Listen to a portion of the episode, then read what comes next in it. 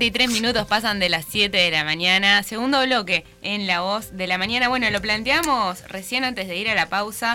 Vamos a hablar un tema de que nos toca a todos muy a fondo que está relacionado con los ciberdelitos. ¿Por qué a todos? Porque, bueno, en realidad todos utilizamos de alguna forma o no una tarjeta de crédito, todos utilizamos una cuenta bancaria. No estamos a salvo de esto. Además, todos subimos fotos a las redes también estamos todos inmersos en, en, este mundo de los ciberdelitos. Iván, tú venís siguiendo este tema muy de cerca hace varias ediciones. Sí, eh, decíamos recién fuera de micrófonos de que eh, el ciberdelito está considerado el gran mal que tiene Internet, ese gran problema que tiene Internet. Porque a partir de empezó este, el, el, delincuente a interiorizarse de todo esto y buscar de qué forma poder actuar. Eh, como tú decías, hay diferentes maneras eh, desde el tema de las tarjetas, de cómo te, lo, te sacan los datos de la tarjeta, el, el phishing es una de las, este, de, las formas de obtener datos, de la colocación de, algunos pequeños este, este, instrumentos allí cerca de los cajeros para poder copiar los números. Esto ha generado, eh, sobre todo en época de pandemia, una cantidad de delitos impresionantes, que no, no son solamente eh, en el día a día, de lo que se da en, eh, a nivel bancario, sino que también lo que se genera dentro de las cárceles, que es el otro gran problema, eh, porque hay muchos, hay muchos este, celulares en las cárceles y hay mucha gente ingeniosa, lo contábamos hoy, eh, temprano antes de empezar el programa, se dio el caso de este chiquilín, tenía 16, 17 años, esta fue el FONASA, el Banco de Previsión Social, de una manera increíble, generando 31 mil personas que no existían. Cédulas de identidad. todo, todo falso tenía él, me se dio cuenta. Entonces, el castigo a veces no es el adecuado. Este, y, el proyecto mm. eh, que presenta, quien va a ser ahora nuestro invitado, el diputado por Maldonado en representación de Cabildo Abierto, Sebastián Cal, creo que es muy interesante porque, porque tenemos que buscar alguna punta a todo esto. Eh, porque, o sea, por más de que desde las instituciones bancarias ha habido una reiterada este, prédica de poder proteger datos, de no tener que llegar a determinados puntos, de no brindar tal información, de no dejarse llevar por lo que eh, ofrecen las redes sociales, que son tentadoras. Bueno, de alguna manera este, esto se sigue dando porque la ansiedad gana a la gente y la gente termina metiéndose en este problema. Pero si te parece, eh, presentamos... Sí. sí, ya tenemos en línea al diputado Sebastián Cal. Muy buenos días. Muy buenos días, ¿cómo están? Un placer estar con ustedes. Un saludo a Anaí, César, Iván. Un saludo para toda la audiencia. Bien, eh, a ver, eh, Sebastián, Iván Murel por acá, un placer eh, poder conversar contigo unos minutos de un tema que es tan importante, ¿no, Sebastián? Porque como que tiene varias puntas y, está bueno empezar a, concentrar cosas en proyectos como el que tú justo con em, el senador Manini presentaron, ¿verdad? Proyecto de ley para incluir algunos delitos, ciberdelitos dentro del Código Penal. Nos gustaría saber un poquito más de todo esto. Bueno, realmente atiende una, necesidad que ha surgido propio de las denuncias que, un legislador permanentemente recibe de distintos tipos de, de la ciudadanía. Eh, realmente cuando empecé a recibir las primeras denuncias, bueno, pensé que podía llegar a ser algún tipo de, de error, o podía llegar a ser algún, algún mal uso de las finanzas que podría no llegar a ser recordado o algo así. Pero en una oportunidad, en una semana, yendo al supermercado, a la feria, a un lugar o al otro, se me deben haber acercado no menos de 8 o 10 personas. Sebastián, ¿qué pasó? Me falta plata en tal tarjeta, me falta eh, plata en el banco. Eh, tengo una transferencia de 20 mil pesos que no hice y no puedo recuperar la plata. Me, hackearon el Facebook y desde mi Facebook le están pidiendo plata prestada a todos mis, a todos mis contactos. Qué raro, qué raro. Y realmente al recibir tanta, tanta, tanta cantidad de denuncias, porque en la ola masiva en la que estamos la gente creo que todavía no sabe y creo que piensa que no le puede pasar. He visto una falta de, información muy grande con este tema todavía. Si bien el Banco Central se ha despedido, si bien los bancos privados también están haciendo su, su tarea, creo que falta y falta muchísimo. Entonces de ahí fue que comenzamos a hacer una, una tarea investigativa durante varios meses que fue lo que nos llevó a, eh, primero que nada, enterarnos de la forma exponencial que había aumentado la los distintos ciberdelitos durante la emergencia sanitaria, propio de uso masivo de redes sociales, de trabajo en la casa, de la conectividad que sin duda se incrementó a través de, del internet y de todas las, plataformas que pueden ser usadas en esta eh, durante la emergencia sanitaria. Tian, hacemos un poquito de historia. Perdón, sí. No, pero hacemos un poquito de historia. Esto viene de atrás. Tú mencionabas algo que ahora ya no es tan puesto en práctica y es que te hagan llegar a través de un correo electrónico o a través de Facebook o a través de algún mensaje aquello de que fulano, mira, estoy en tal lugar, estoy varado, se me quedaron con mis valijas, tengo que pagar tal multa, en fin, girame esto, por favor. Esto era de antes.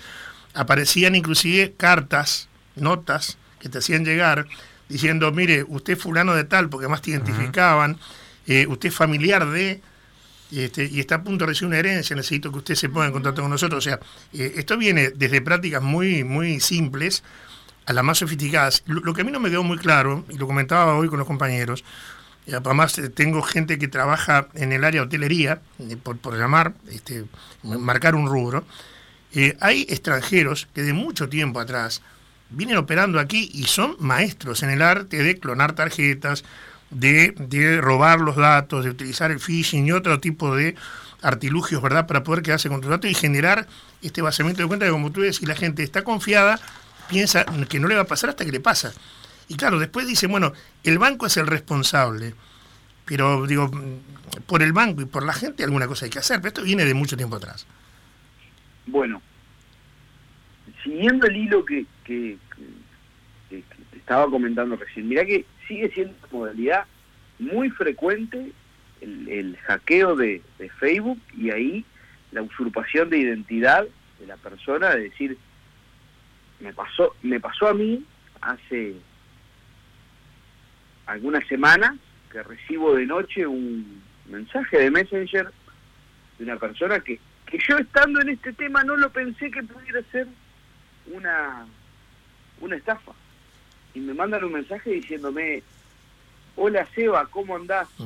Eh, vos sabés que tuve un percance, ¿no me transferís 20 mil pesos a esta cuenta? Mañana de mañana te los doy y me lo escribió desde Messenger una persona que la, de, confianza y, y bueno, no era él, le habían hackeado el Facebook.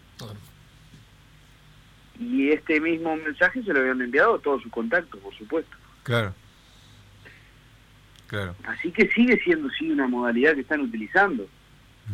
Eh, el phishing sin duda sí que es una de las modalidades que más ha crecido pero también el smishing, también otras modalidades que, eh, que, han, que han ido creciendo. Eh, phishing, llamadas telefónicas, eh, con algún leve intercambio de datos, ellos saben muy bien cómo utilizarlos. El smishing es el mensaje de texto, ah. que llega con algún tipo de link, a veces con algún título que puede llegar a sugerir algún tipo de promoción o algo y uno entrega ciertos datos por ese lado también. Debemos recordar, hace mucho tiempo, cuando a través de una modalidad similar habían eh, creado una página del Brow con características tremendamente similares a las del Brow, donde uno tenía que cargar el usuario y la contraseña. Sí, correcto, sí. Eh, diputado, eh, una, ¿en qué consiste el proyecto, digo, y por qué es que se está presentando? ¿Que faltan actualmente eh, leyes o normas que penalicen este tipo de delitos? Nosotros tenemos una enorme carencia eh, en el Código Penal. Entendimos que había que tipificar eh, nueve ciberdelitos, no, no solamente delitos que vulneren las finanzas, sino que aprovechamos a agregar otros delitos como grooming o acercamiento físico virtual, el nombre internacional que se le conoce grooming, que es cuando uno intenta acercarse a un menor con fines repulsivos, ya sea para, para solicitarle eh, fotos íntimas a cambio de alguna promesa de retribución económica. Que está muy de moda lamentablemente en estos tiempos. O similar, también otro delito que se ha incrementado exponencialmente en la, en la emergencia sanitaria. Y, y también otros delitos muy graves también como es el terrorismo digital, y bueno, podemos llegar a pensar, pero de Uruguay, el terrorismo digital. Y ahora... Eh, empresas estatales que, que, que, perfectamente ante una infiltración de un software pueden llegar a dejar a toda una ciudad sin, sin energía eléctrica o sin conectividad a Internet. Sí. Y ahora acá... es un marco legal que necesitamos darle al Uruguay, siendo que tenemos una conectividad muy positiva a través del cable submarino y que tenemos miras de que empresas tan importantes como Google se pueden llegar a integrar en el Uruguay. Entonces también hay que darle una protección legal a, ese tipo de, empresas. Es parte de es parte de una necesidad que también queremos cubrir en este proyecto de ley que como ya verán es muy amplio. Nosotros acá tipificamos un total de de nueve ciberdelitos, que es el, acoso telemático, o, internacionalmente como se le conoce Tolkien, el, el grooming o acercamiento físico, la estafa, la estafa informática, los daños informáticos, el acceso ilícito a datos informáticos, la vulneración de datos, el abuso de los dispositivos, la suplantación de identidad y el terrorismo digital. Esos son los nueve ciberdelitos que estaríamos tipificando en el primer capítulo de este proyecto de ley.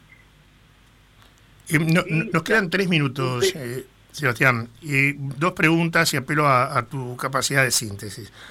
Eh, primero, eh, estamos hablando de reprimir y de castigar más severamente o castigar, por llamar de alguna manera, alguno de estos delitos que tú mencionabas.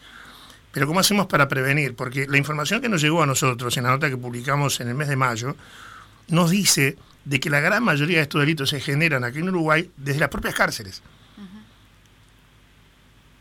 Bueno, sí, lo que te comenté de la tipificación de estos nueve ciberdelitos eh, es el primer capítulo del proyecto. El proyecto tiene dos capítulos. El segundo capítulo del proyecto crea una campaña nacional de educación apuntado a dos, a dos pilares principalmente.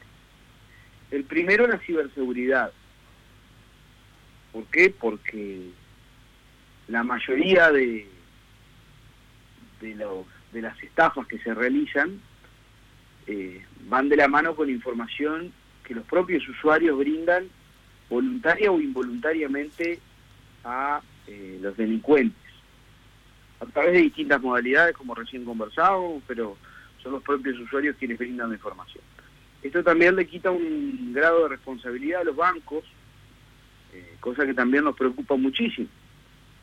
Entonces nosotros entendemos que hay que generar una campaña nacional de educación, específicamente dando ciertos tips y dando una formación que hoy mucha gente que está dentro del sistema no tiene. Hay cosas tan básicas y tips tan básicos como no tener la misma contraseña en el Facebook, en la cuenta bancaria, y en el mail.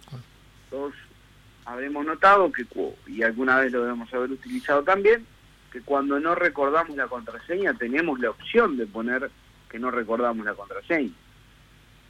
¿Y a dónde va la el restablecimiento de la contraseña? El mail. Entonces, ya teniendo dos datos no menos importantes, que son la cédula, el mail, y pudiendo haber hackeado el mail, ya los delincuentes estarían pudiendo acceder a la, a la cuenta bancaria. Entonces son... Eh, Diputado, antes no antes de, despedirnos, queríamos consultarle en qué está este proyecto hoy y con qué apoyos cuenta. Bueno, si me dejas, termino con lo que incluye la campaña nacional de educación. Bien. El proyecto es... Eh, te, termino la, la explicación del segundo capítulo y ya enseguida te, te respondo eso. Adelante, gracias. Eh, el segundo capítulo, como dije, el primer pilar es la ciberseguridad. Un debe muy grande que entiendo que también tenemos con la gente al haberlos metido en una inclusión financiera de las cuales la gran mayoría de las personas, si bien hoy con la luz se apeló a la libertad, está derogada y esa es una opción personal o un requerimiento de pronto de, de, la empresa a la que uno trabaja, además seguir en esta, pero no vino una inclusión financiera en la mano de, de un de unas buenas prácticas de manejo eh, en general de las de, las finanzas. Una educación financiera más general también es indispensable para, para los usuarios. En un país donde las financieras nos están golpeando las puertas todos los días desde que agarramos un celular, desde que prendemos una radio, desde que prendemos una televisión, enseñarle a las personas a calcular eh, las tasas de interés, enseñarle a las personas eh, varios varios temas que tiene que saber. Creo que es un debe, un debe muy grande que tenemos con, con la gente y que nos parece también muy interesante el poderlo agregar en esta campaña nacional de educación financiera. El, respondiendo a lo que tú recién me decías, sí. Eh, lo más importante es que es un proyecto que eh, tiene la firma de todos los partidos con representación parlamentaria.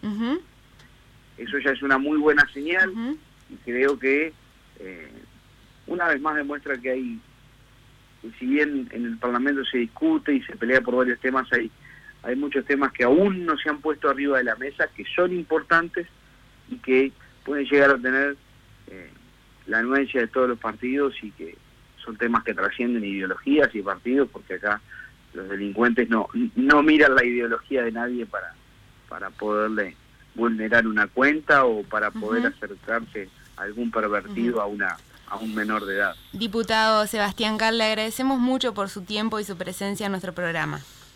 Ha sido un placer, muchísimas gracias por, por poder compartir este espacio con ustedes y un gran saludo para los tres, para Mónica también, que no la saludé hoy al principio, que sé que está por ahí, y para toda la audiencia. Muy amable. Muchas gracias. Y nosotros nos despedimos también, así que le enviamos un fuerte abrazo a toda la audiencia. Qué rápido pasó todo esto. La verdad que eh, sí. ¿Estás segura que son las 8? Ya son las 8, bueno. Las 8. Nos estamos viendo dentro de una semana. Exactamente, el próximo sábado a las 7 de la mañana. Nos vemos. Chao, chao.